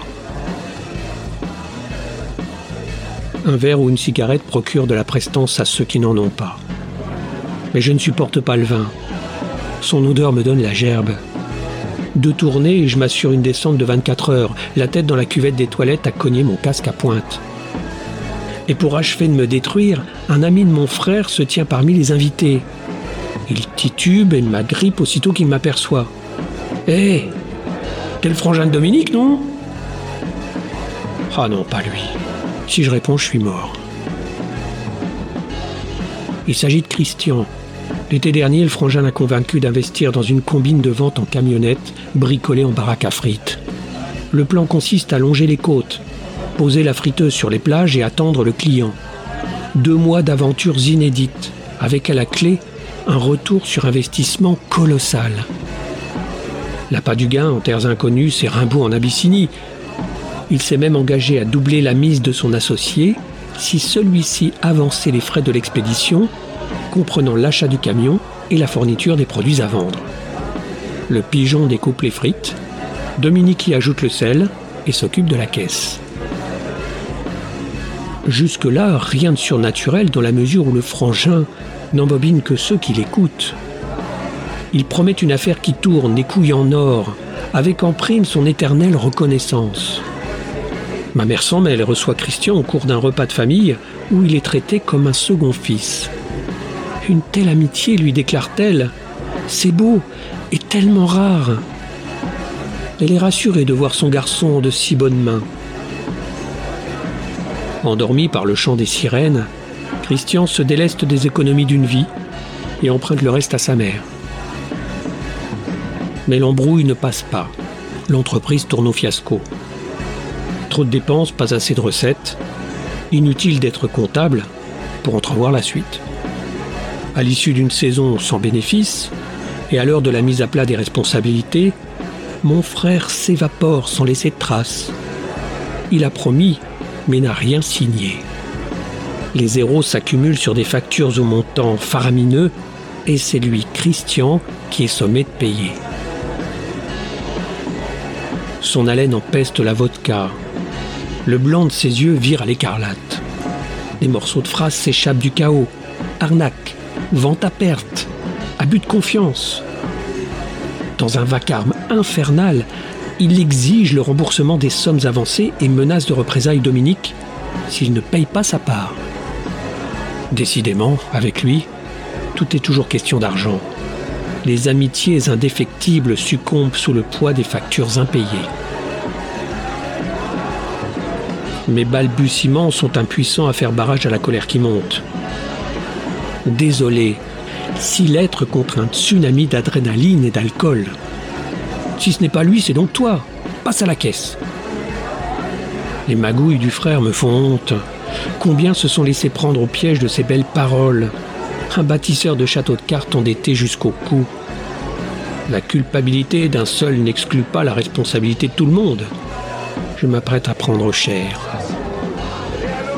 Alertée par les cris, Isabelle s'extrait d'une conversation et s'interpose. Elle a remarqué mon désarroi et s'insurge contre le déséquilibre des forces.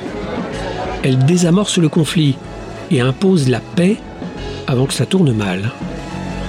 Ce n'est pas à toi de t'excuser, c'est lui qui est bourré.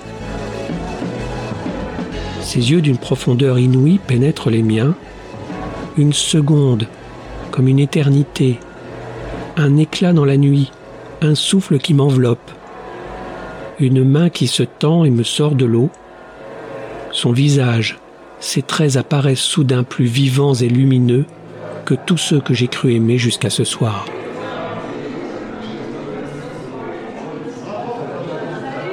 Les invités traînent au moment de partir. Une vague doucement se retire et laisse l'appartement aussi dépouillé qu'une plage déserte. Isabelle se tient à mes côtés sans me demander de rester. L'évidence est là, aussi lumineuse qu'une chandelle. Pour elle, mon seul handicap provient de ma jeunesse. Mes postures sont gauches, mes membres sont engourdis. Je n'aurais pas dû boire. Ces draps bleus ont son parfum, une fragrance riche de rose et de citron diffusée jusque dans leurs fibres les plus intimes. Conscience de l'oubli, lutter pour se souvenir. Chaque moment compte. Ces rondeurs me plaisent. Elle le remarque et me les donne. Petit, elle me fait grandir et s'en amuse. Elle m'apprend ses caresses et retient mon empressement. Il y a tant de choses que j'ignore. Il y en a tant que je ne peux pas faire. Sa main se pose sur moi douce et légère, sans prendre ni exiger. Elle me frôle comme on se parle. Ses gestes sont des mots qui me disent combien elle tient à moi. Ma virginité, la véritable, s'enfuit au petit matin, lorsque nous devons nous séparer. Pour la première fois, une peine profonde et grave s'abat sur mes épaules. La peur infinie de ne pas la revoir.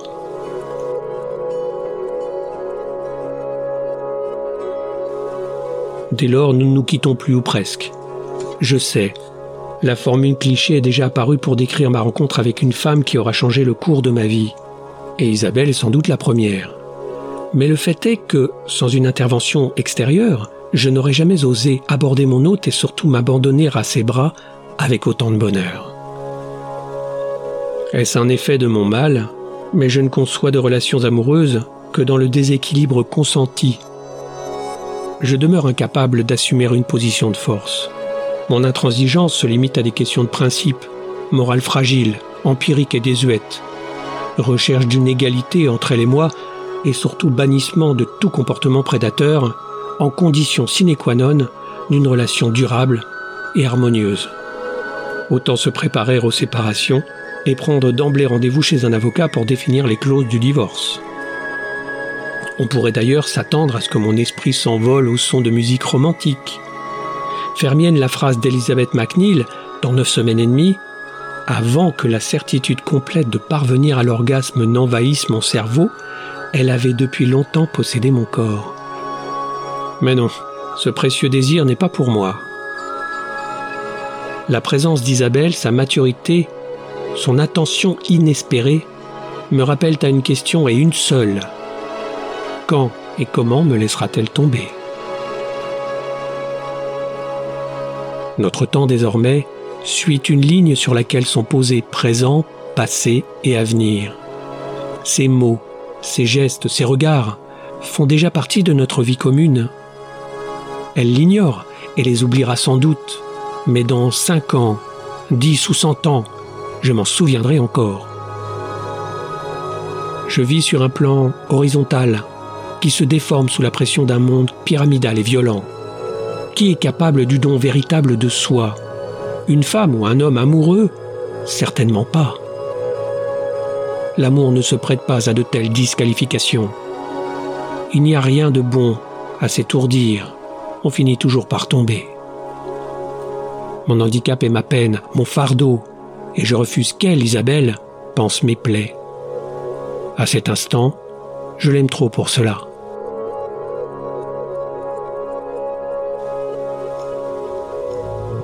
Si nous étions frères, indifféremment de toute question de genre, elle serait Prométhée et je serais Épiméthée.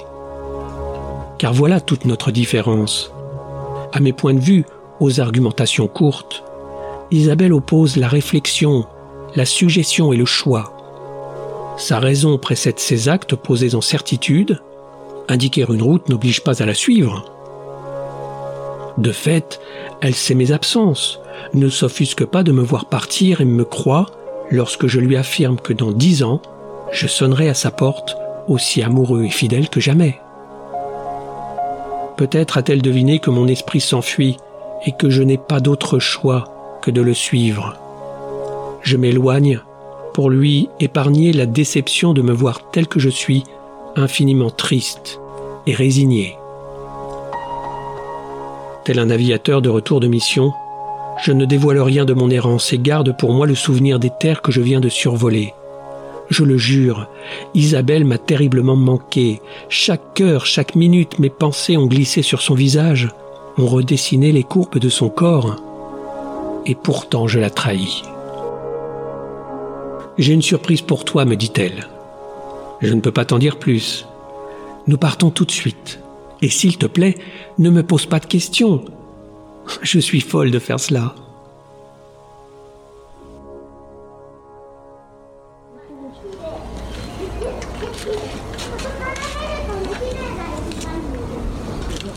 Une journée s'achève à Tokyo.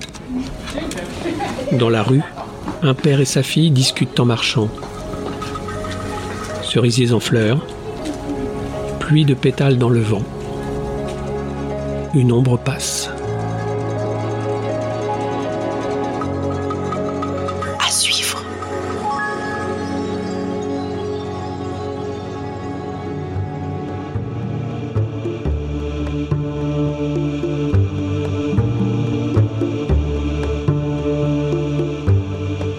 Les murs porteurs. Un livre audio écrit et réalisé par Eric Hansen. Un chapitre 10 intitulé Les mots pour le dire.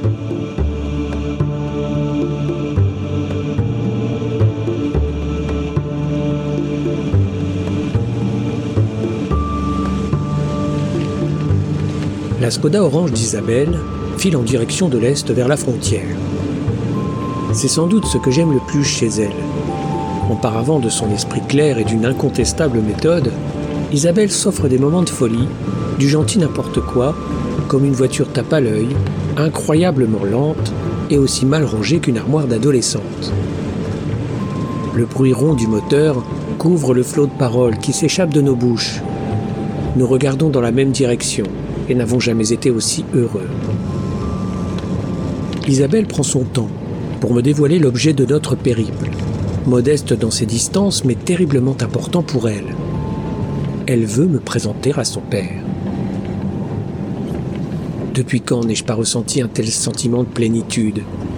À sa suite, je n'attends rien d'autre que du beau, du prestigieux, des vitraux entre des colonnes, les lumières de Chagall, dans la chapelle d'Axe de la cathédrale. La voiture pénètre une ville-étape, point piqué sur une carte entre deux cités prestigieuses. Personne ne s'y arrête, sauf pour s'y replier, y faire une pause ou y vieillir. Chemin des invasions prussiennes, l'agglomération est traversée par une autoroute de laquelle on évite de s'écarter.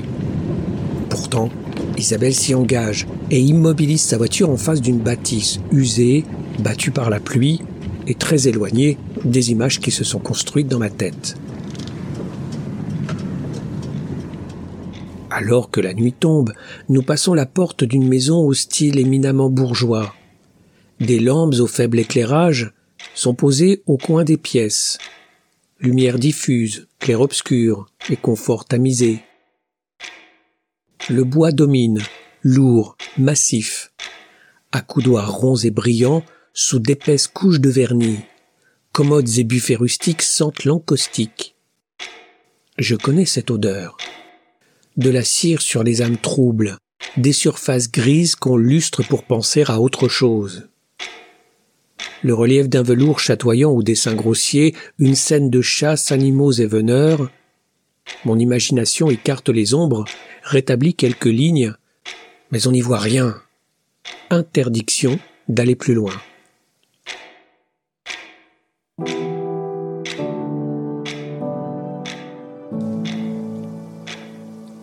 Isabelle me fait attendre dans la cuisine, la seule pièce véritablement éclairée. C'est une table contre un mur, une chaise lâche au grincement douloureux. Isabelle y a-t-elle fait ses devoirs? Une famille s'y est-elle croisée avant le repas? Une présence manque, comme un vide. Et je comprends que j'ignore tout de celle que je crois aimer et qui me manque lorsque nous sommes séparés.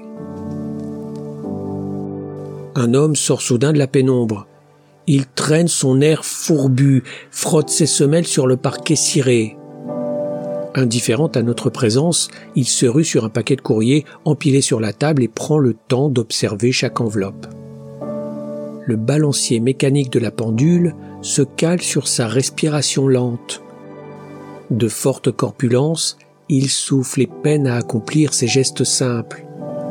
Sa lassitude se propage sur ce qu'il touche. Sa solitude noire, impudique, éteint toute nécessité. Son apathie me pétrifie. Tu es rentré? dit-il à sa fille. Tu t'es souvenu que j'existe? Sans attendre de réponse, l'homme saisit un pot de café, verse plusieurs cuillères de grains dans un filtre posé à côté de la cafetière, remplit la machine d'eau, fait claquer l'interrupteur, et me dévisage sans exprimer la moindre émotion. Très immobile, regard fixe, yeux noirs et pénétrants. Un café, je n'ai rien d'autre, ça ira Mon père est psy, me souffle Isabelle à l'oreille. Désolé de ne pas te l'avoir dit plus tôt. Ça y est, je suis bon pour la camisole, lui dis-je en plaisantant. La nuit referme ses bras dans un silence d'hôpital. Je n'ai pas le cœur à sourire. L'homme me toise sans sourciller, impression dérangeante, picotement, un scalpel m'ouvre le crâne. D'un clignement, il dissèque mes pensées, analyse mes gestes. Il note, recoupe, parce que c'est sa fille, et parce qu'il ne sait rien faire d'autre. C'est donc lui l'élu? Arrête, ne commence pas. Et vous faites quoi dans la vie? Juriste encore? Oui, dis-je avec un air niais. Je suis en droit, comme Isabelle. Moins avancé, bien sûr, mais dans la même université. Je suis heureux de faire votre connaissance. Des milliers d'yeux s'écarquillent dans la nuit. Les voix sifflent et la rumeur enfle. Le funeste cortège de mes prédécesseurs, allongés sur des divans d'analyse, de leurs défauts d'empathie, m'observent et me jugent. Comment peut-on se présenter au père de celle qui justement aspire à vivre à ses côtés avec autant de ridicule? De quoi passer pour un attardé immature ou simplement un con? Je me veux formel, m'exécute et m'étiole. Derrière moi, mon frère de sang, comme une ombre, hisse la corde pour se pendre. Du droit? Voyez-vous cela, encore un juriste. Mes choix ne sont pas encore établis. Isabelle, en revanche, est plus douée que moi. Arrête de le flatter, ça craint, me dis-je à voix basse. Ah oui? Répond-il l'air désabusé. C'est évident. Et en plus, il est gentil. Il est gentil. Les yeux du psy me cherchent, insistent et me percent. Il ironise, détourne le sujet. Isabelle le coupe puis riposte. Leur échange du tac au tac perdure et me colle sur ma chaise. Pourquoi Dieu a-t-il fallu que son père soit de la partie? Cela tient de l'acharnement. Il aurait pu être comptable, cuistot ou prof de maths. Non, il fallait qu'il soit psy. Si je n'avais pas accompagné sa fille, peut-être se serait-il contenté de prendre de ses nouvelles et de plaisanter sur des sujets moins graves. Mais je suis là, et sa tempe palpite. Depuis, l'expérience m'a démontré qu'en dépit de la batterie de tests nécessaires à la mise en lumière du syndrome, les praticiens s'en tiennent à leur jugement préétabli, un modèle archétypal, des comportements à clarifier, cela vaut aussi bien pour une jambe cassée que pour les troubles du comportement. Leur point de vue poursuit un cheminement balisé sur lequel ils s'arrêtent lorsque les critères sont remplis. Constat binaire Germe pathogène ou maladie simulée Imbécile heureux ou patient qui s'ignore Que décidera-t-il à mon sujet? Les regards incrédules rendent fou. Pas seulement ceux de ma propre famille, je me suis résigné à leur irréversible déni. Mais ceux des médecins qui affichent leur diplôme au mur de leur cabinet, que connaissent-ils de la douleur sortie des schémas légendés de leurs livres de médecine? Ignorant des procédures et découragé à force d'arpenter les couloirs des salles d'attente, je me tourne vers un toubib de quartier dont la mission justement est d'orienter vers un spécialiste. Docteur incrédule, collé derrière sa vitre, il pompe ma tension à m'en couper le bras, ne m'écoute pas et pense à autre chose. La feuille d'ordonnance se sépare du bloc, le bouchon se loge sur le corps bas du stylo, la plume gratte un papier lisse.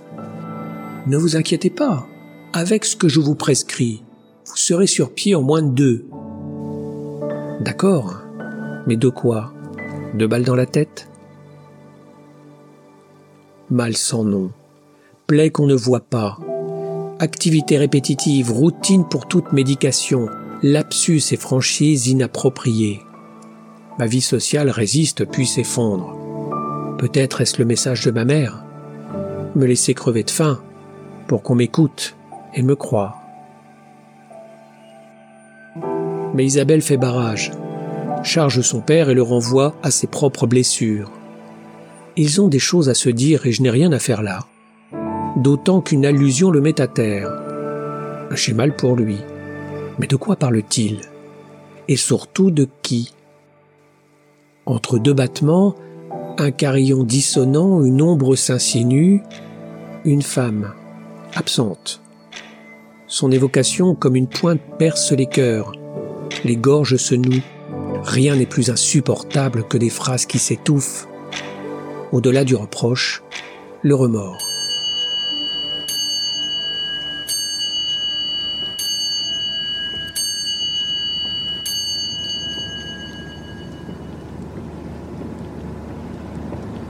le retour est aussi triste qu'un jour de deuil. Le moteur, à sa façon, respecte notre recueillement. L'autoradio joue en sourdine. Derrière son volant, Isabelle suit la route sans parler. Elle est loin, échafaude, prend la mesure des enjeux de notre vie à deux. Je me perds souvent à deviner les phrases non dites, vaines interprétations et sources de terribles erreurs. Mais cette fois, son silence bourdonne dans ma tête. La mère d'Isabelle n'est plus. J'en suis désolé. Mais la mienne vit encore. Et je la fuis comme on se lance sur les routes de l'Exode pour échapper au Stuka.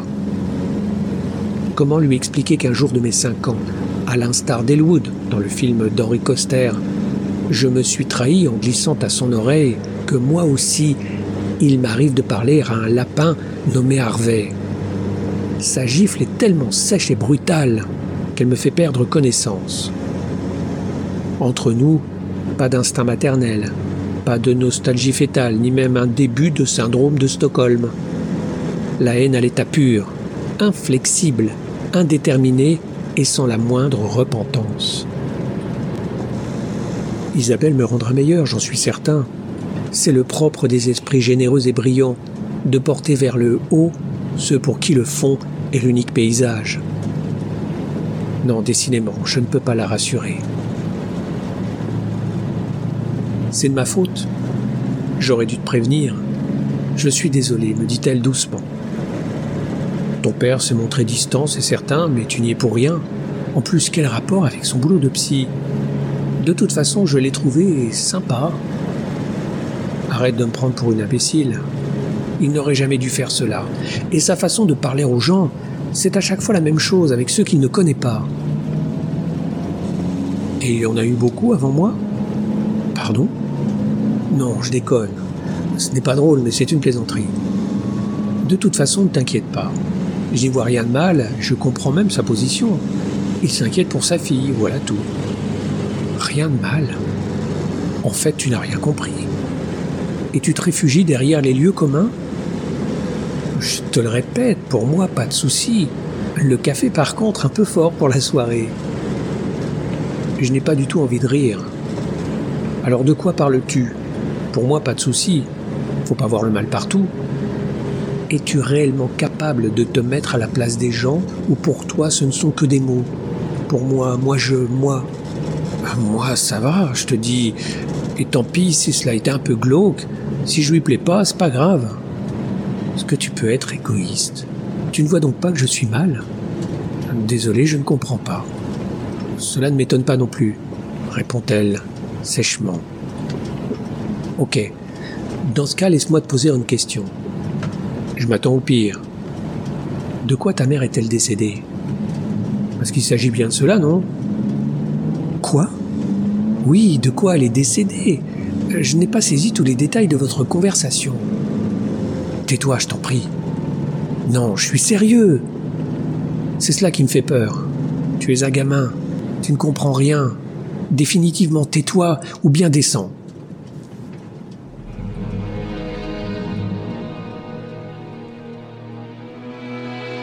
Isabelle me conduit à son appartement, mais je n'y reste pas.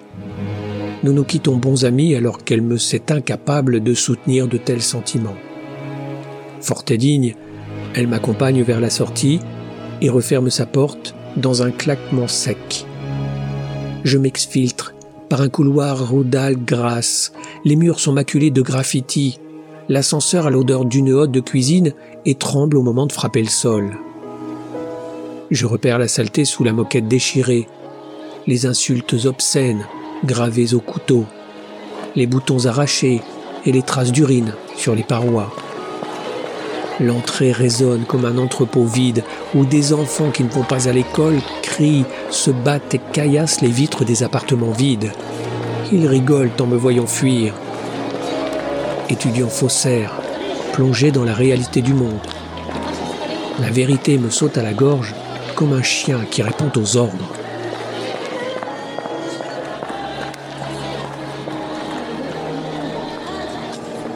Depuis le balcon de mon appartement, je me penche et calcule le nombre de secondes nécessaires à ma chute.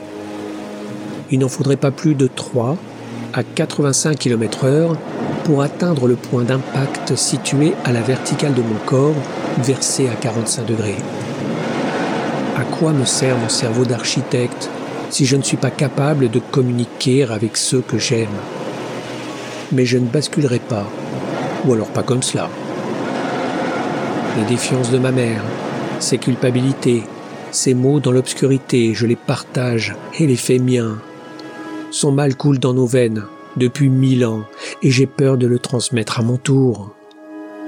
À toute chose malheur est bon Par bonheur, elle n'est pas enceinte me confie-t-elle avec un air soucieux.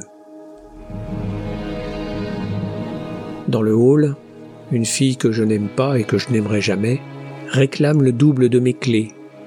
Ce n'est pas elle que j'attends, mais c'est elle que je fais rentrer chez moi. Renoncer à l'intelligence faite femme, une beauté brune à la pudeur sincère, pour une imbécile qui se croit subtile parce qu'elle récite les répliques du Père Noël est une ordure et s'estime infiniment attirante parce qu'elle est blonde aux yeux bleus. Au fait de sa jeunesse, elle se trouve en passe de réaliser son objectif premier, nous fondre en un être unique, réduire ce que nous sommes à ses pensées frigides. Chaque mot, chaque geste de sa part développe le référentiel de l'attitude à adopter pour bénéficier des avantages de l'espèce, l'incompétence tapageuse, les sentiments bon marché, l'obéissance aveugle à ceux qui parlent fort et l'usage du chantage pour arriver à ses fins. Si tu ne me laisses pas tes clés, je te quitte. Si tu ne veux pas m'épouser, je te quitte. Fais-moi un enfant, sinon je te quitte. La tendresse d'Eva Braun pour son berger allemand. Elle adorera mon père, qui admirera son réalisme vachard, ce même pragmatisme érigé en doctrine universelle, le prix des choses devant leur valeur, suivre avant de décider pour stimuler ses envies. Si chacun de nous est constitué à 97% de poussière d'étoiles, son égoïsme froid la rend profondément humaine et gonfle de façon affligeante les 3% restants. Elle rêvera de maternité en consultant les barèmes de la caisse d'allocation familiale, je réussirai à la traîner à la projection du film Cyrano. Je tenterai même un timide Molière a du génie et Christian était beau. Elle me répondra Gérard Depardieu a gagné beaucoup d'argent avec sa tirade du nez. Simplement, nous divorcerons parce qu'un couple sur deux finit devant un juge. Nos relations sans amour se termineront dans les insultes, les conciliations nauséabondes et la négation de ce que nous commençons et que d'emblée je vomis. Une dernière fois, je pense à la femme que je quitte. Son image est semblable à une photographie collée au cadran de mon tableau de bord. Elle s'immobilise dans mon esprit et ne s'effacera jamais. Je pense à elle comme un kamikaze dans son cockpit qui regarde son porte-avions en train de sombrer avant de piquer tête baissée dans les abîmes et m'abandonner à la plus humiliante des morts cérébrales, je compte mes dernières minutes de solitude. Je n'en aurai plus. Les mots d'Alfredo, projectionniste du cinéma Paradiso, me reviennent et résonnent.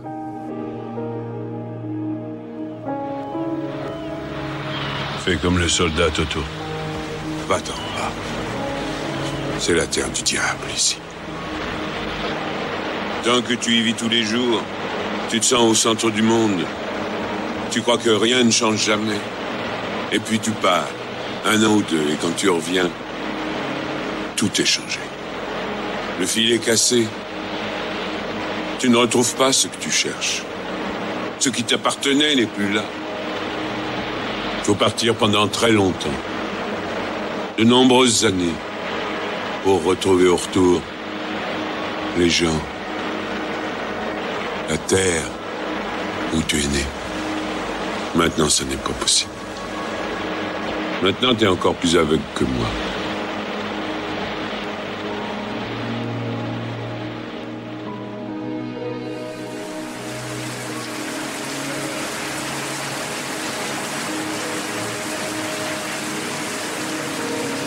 La saison des pluies se termine bientôt. Tokyo ruisselle sous ses néons. Ma mémoire me joue des tours. J'ai perdu la notion du temps. Keiko vient de rentrer. Elle me sourit. 30 ans viennent de s'écouler.